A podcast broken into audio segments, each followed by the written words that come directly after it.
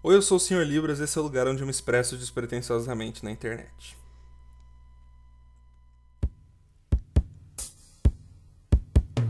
After long enough of being alone. 2021 começou comigo criando duas metas: listar todos os filmes que eu vi esse ano, lista em andamento no Letterboxd, e assistir ao máximo de filmografias que eu conseguisse. E depois de assistir A Vidas ao Vento, eu percebi que, apesar de eu ter assistido todos os filmes do diretor Hayao Miyazaki, o estúdio Ghibli ainda tinha uma porção de outros diretores, e por consequência outros filmes para assistir. Filme vai, filme vem, e eu finalmente assisti todos os filmes do estúdio Ghibli, lançados até o momento, claro. Finalizando com o subestimado Memórias de Ontem de 1991 do diretor Isao Takahata, que é o filme que eu quero falar um pouco hoje.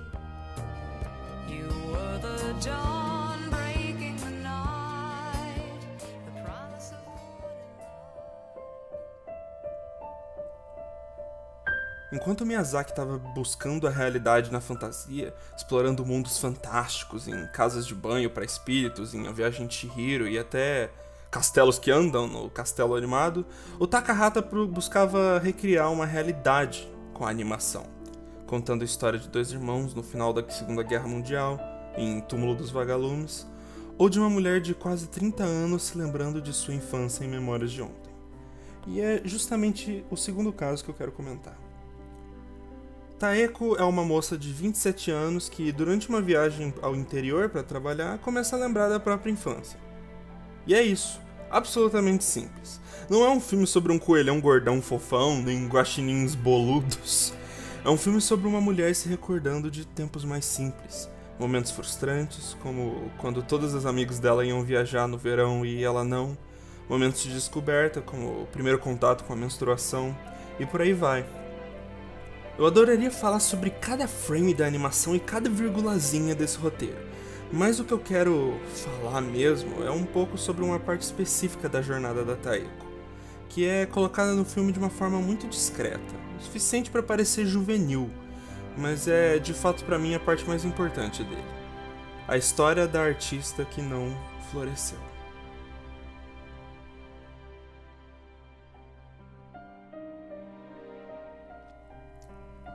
E isso já começa a ser desenvolvido desde o começo. Na verdade, já na segunda memória de Taeko, onde a mãe fala sobre suas notas em matemática e como elas estão ruins, a princípio parece besta, só uma criança de 10 anos animada com as férias enquanto a mãe se comporta de forma fria, meio cansada. Isso vai ser importante, guardem isso por gentileza. Mais tarde, ainda no primeiro ato, tem uma cena onde a Taeko Nova tá super animada com o fato de que ela escreveu um ensaio que foi muito elogiado e até colado na parede da escola onde ela estuda. Enquanto ela fala que pode entrar numa competição de ensaios e ficaria muito feliz com isso, a mãe simplesmente interrompe ela bruscamente porque ela não comeu todo o seu lanche. A tristeza no olhar de Taeko é bem clara, e os seus olhos se enchem de lágrimas quando a mãe diz: eu ia preferir que você comesse bem no lugar de escrever ensaios tão bem. Novamente, é uma cena curta e se você, se você se distrair, pode até acabar deixando passar. Mas é a primeira vez que a gente vê a Taeko realmente triste no filme.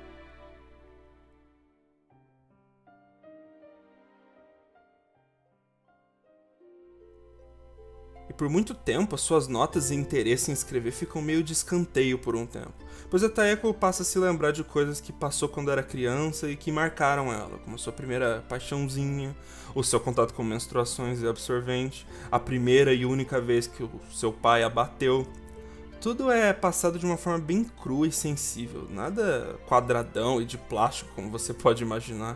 Tudo ocorre de uma forma tão suave que você se sente testemunha de pessoas reais ali conversando, mesmo sendo memórias e mesmo sendo uma animação. O que é algo que raramente é alcançado, mesmo em filmes live action onde os diálogos podem soar artificiais. Depois de muita introspecção e esse mergulho nas memórias de Taeko, vemos um pouco do trabalho bucólico dela, onde ela conhece Toshio, personagem o qual vai ser de extrema importância para esse podcast, pois é para ele, após criar confiança e trabalhar um pouco com ele na fazenda de Alçafrão Bastardo, que ela vai dissertar sobre a sua memória mais triste.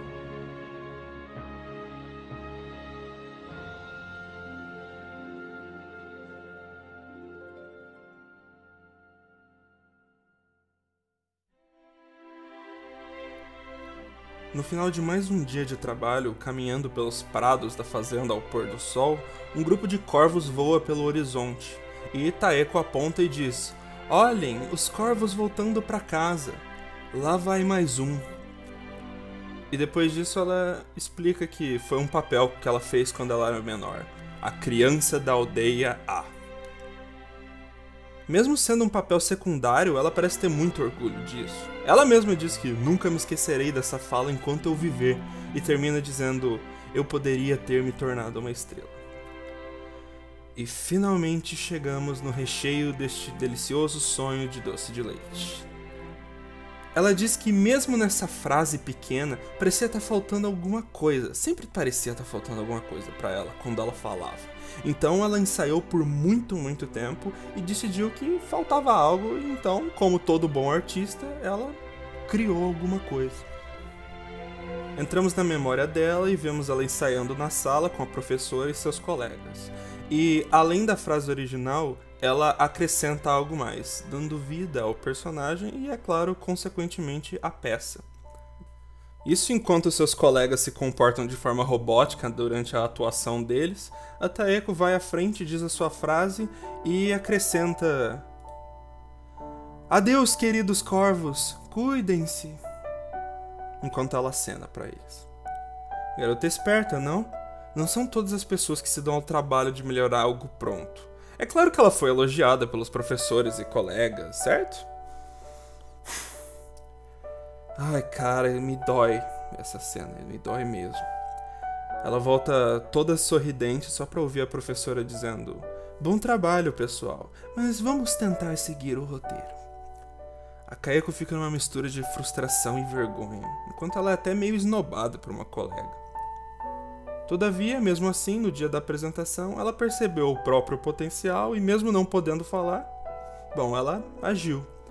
E ela não fala de fato a frase que ela acrescentou, mas ela demora um pouco mais e acena para os corvos fictícios. Silenciosamente, ela consegue colocar o que ela queria naquela apresentação.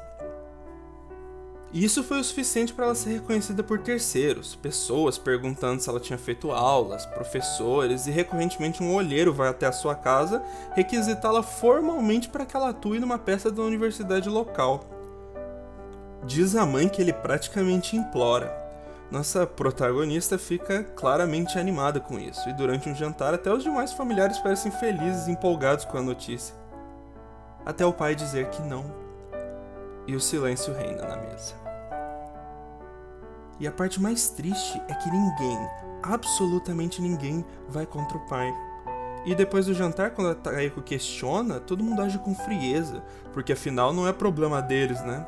Eu já acabei com a chance dela de finalmente alcançar alguma coisa, mas e daí? Eu tenho minha vida já. Lembra quando eu disse que no começo do filme a mãe questiona as notas de matemática da Taeko? Ela faz isso de novo no meio do filme e faz ela pedir ajuda para uma das irmãs. E a irmã descontente fica extremamente irritada, questionando a mãe sobre aquilo e que normalmente aquilo é fácil. E a mãe, no momento mais exaltado, fala em alto e bom tom: Mas ela não é normal. Bela mãe, né? Logo em seguida disso, a mãe e as duas irmãs discutem sobre, a, sobre ela, sobre a Taeko se elas deviam checar o QI dela, se ela era burra, estúpida, e todas essas coisas horríveis que as pessoas ignorantes diriam sobre alguém com dificuldade em alguma coisa. Eu deixei para falar sobre a matemática no final porque isso é algo que aparece muito antes da memória do teatro. E fica claro que ela tem dificuldades em matemática. E é nisso que a atenção de todo mundo se encontra, enquanto os claros interesses artísticos da Taeko são brutalmente jogados para escanteio, como se não fossem importantes a gente literalmente começa Memórias de Ontem com uma nota ruim em matemática, para no final a gente ver a Taeko e a sua mãe numa vendinha de rua dizendo que uma amiga dela conseguiu o papel e que ela tá se exibindo para todo mundo. E o que, que a mãe responde? Não conte a ninguém que você teve a primeira oferta. Isso pode magoar a sua amiga. Taeko assente frustrada e a sua mãe sai andando sem falar mais nada.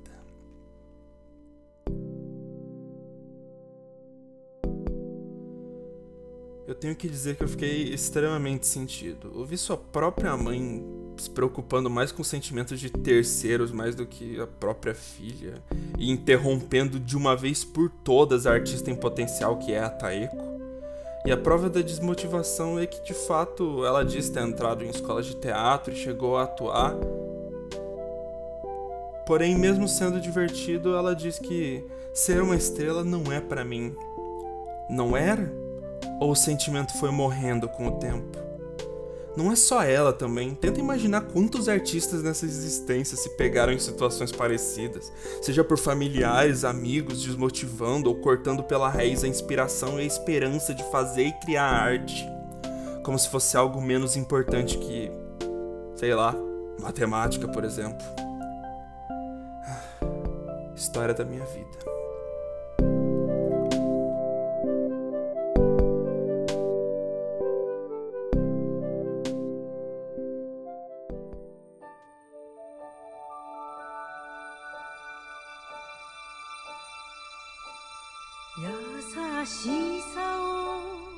Bom, mesmo depois de tudo isso, eu espero que, se você não tenha assistido a Memórias de Ontem, você tenha se interessado por essa obra tão sensível sobre crescimento e amadurecimento. Todos nós vamos passar pelo momento de olhar para trás, para as nossas memórias e navegar de forma despretensiosa sobre tudo que conquistamos até aquele momento. E esse filme traz esse sentimento pra gente. Realmente é uma obra para se ver num final de tarde. E quem sabe você não leva ele pra vida que nem eu tô levando. E quem sabe ele não te ajuda a começar a motivar os artistas ao seu redor, né?